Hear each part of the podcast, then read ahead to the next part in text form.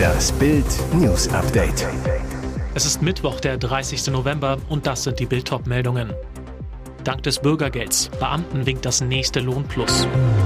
Mit den Guldenburgs hatte sie ihren Durchbruch. Schauspielerin Christiane Hörbiger gestorben. Terrorverdacht aus dem Iran. Höchste Alarmstufe bei NRW-Synagogen.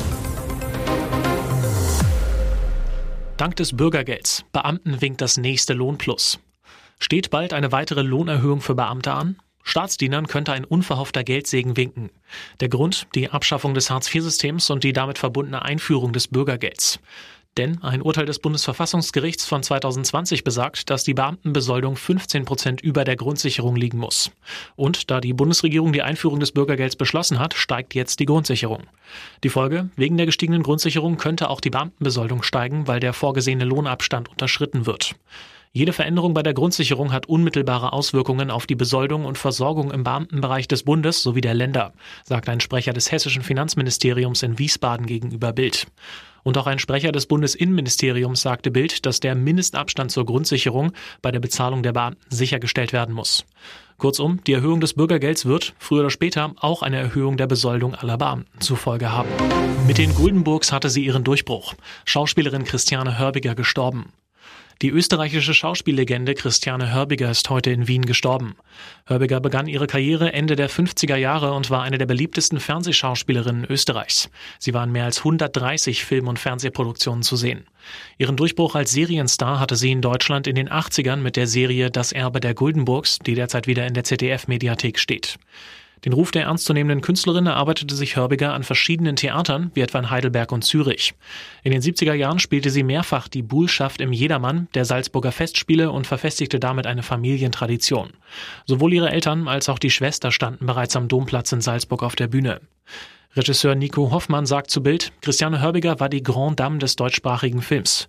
Ihre Klugheit, ihre Genauigkeit bei der Rollenauswahl war für mich tief beeindruckend.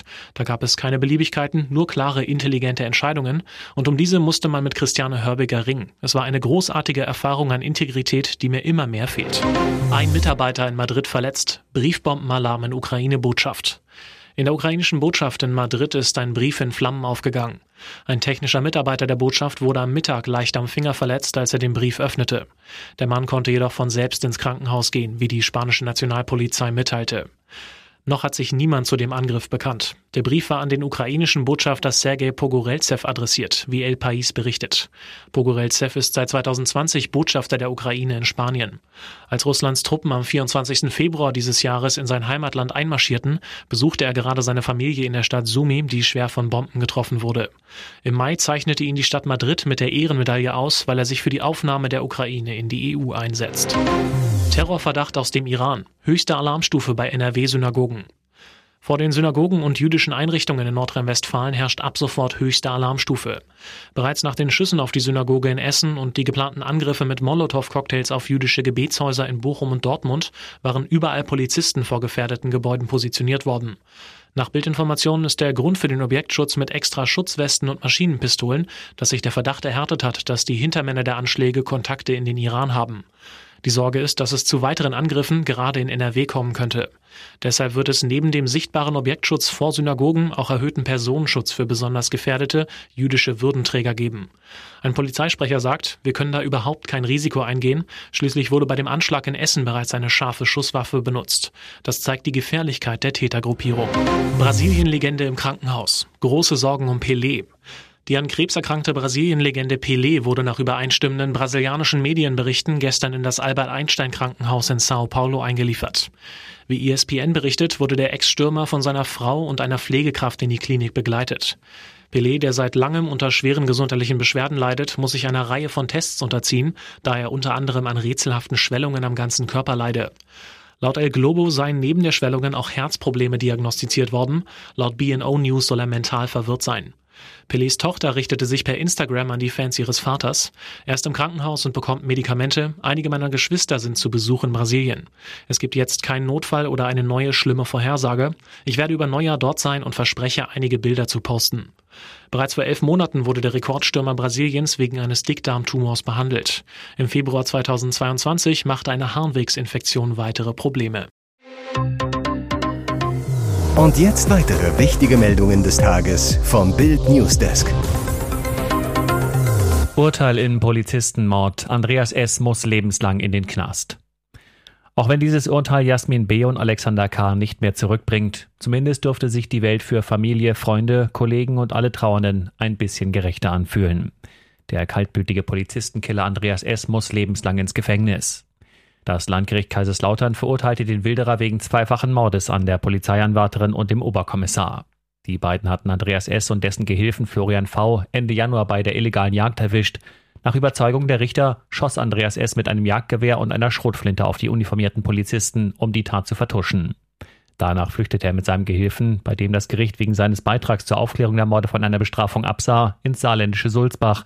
Dort zerlegte er seelenruhig die gewilderten Tiere. Als ein Spezialeinsatzkommando ihn festnahm, trug er noch die blutige Metzgerschürze. Der Polizistenmörder bestritt die Anklagevorwürfe bis zuletzt, jammerte vor Gericht, das Verfahren habe ihn an Hexenprozesse erinnert. Weil das Gericht die besondere Schwere der Schuld feststellte, kann Andreas S. nicht schon nach 15 Jahren die Freilassung auf Bewährung beantragen. Er und seine Verteidiger werden aber wahrscheinlich Revision gegen das Urteil einlegen. Härtefallpläne der Ampel bei Strom und Gas. So hilft der Staat, wenn sie jetzt gar nicht zahlen können. Seit Monaten knallen die Energiepreise immer weiter rauf. Um die Bürger zu entlasten, führt die Ampelregierung ab Januar Preisbremsen für Strom und Gas ein. In einigen Fällen könnten die aber nicht ausreichen, um Menschen und Unternehmen vor der Pleite zu schützen. Wie Bild erfuhr, plant die Ampel daher eine Reihe von Härtefallregeln. Mieter und selbstnutzende Wohnungseigentümer sollen demnach auch Sozialhilfe bekommen können. Sie müssen nur nachweisen, dass sie von hohen Nebenkostennachforderungen des Vermieters finanziell überfordert sind oder weil sie Heizmittel wie Holzpellets teuer einkaufen mussten. Da gibt es auch keine Vermögensfreibeträge Heißt, auch wer mehr als 40.000 Euro an Erspartem hat, kann Bürgergeld bekommen. Auch für kleine und mittlere Unternehmen soll es Härtefallregeln geben. Sie können eine weitere Abschlagszahlung für Strom und Gas erstattet bekommen, wenn Sie nachweisen, dass sich Ihre Kosten für Energie von Juni bis November mindestens drei Monate vervierfacht haben. Und für Krankenhäuser und Pflegeeinrichtungen will die Bundesregierung einen 8 Milliarden Euro Klimafonds aufspannen. Mehr zu den Härtefallregeln lesen Sie auf Bild Plus. Ihr hört das Bild News Update mit weiteren Meldungen des Tages. Vom einstigen Dauerverletzten zum neuen WM-Liebling. Niklas Füllkrug ist der Nationalmannschafts-Spätstarter. Vor zwei Wochen feierte der Werder-Stürmer erst sein Debüt. Am Sonntag bewahrte er die DFB-Auswahl mit seinem 1:1 gegen Spanien vor einem möglichen WM-Debakel.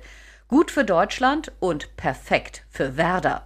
Denn der wirtschaftlich angeschlagene Traditionsclub hat jetzt wieder einen Spieler, mit dem er richtig Kohle machen und sich mit ihm sogar sanieren kann. Aktuell hat Bremen 14 Millionen Euro Verbindlichkeiten.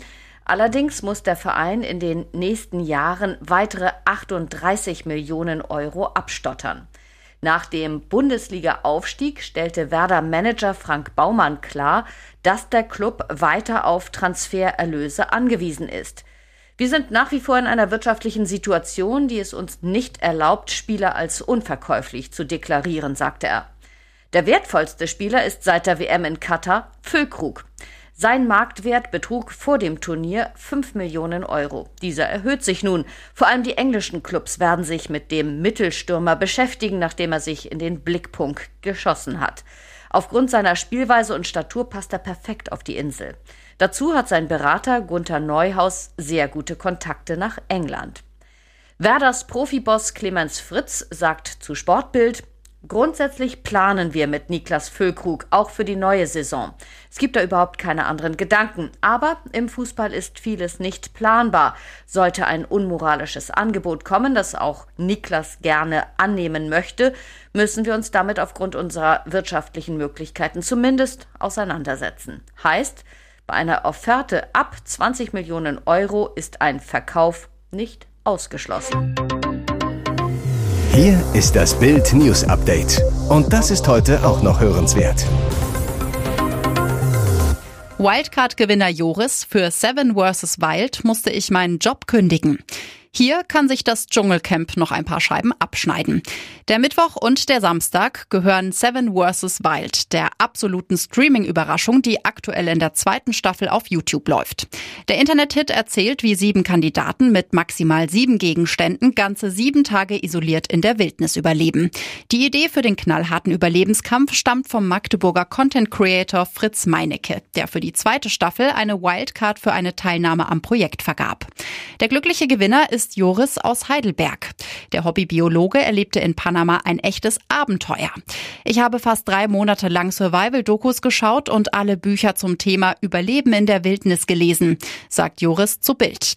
Obwohl Joris ein absoluter Naturfreak ist, der mit Flora und Fauna einwandfrei vertraut ist, hatte er großen Respekt vor der Teilnahme am Projekt. Schließlich hatte ich plötzlich die Last von 800 Bewerbern auf den Schultern, weil ich teilnehmen durfte und sie nicht. Und ich wollte einfach niemanden enttäuschen, so der Wildcard-Gewinner. Ihr hört das Bild News Update. Endlich fraut sich die FIFA mal was. Schiedsrichterin pfeift unser Endspiel gegen Costa Rica.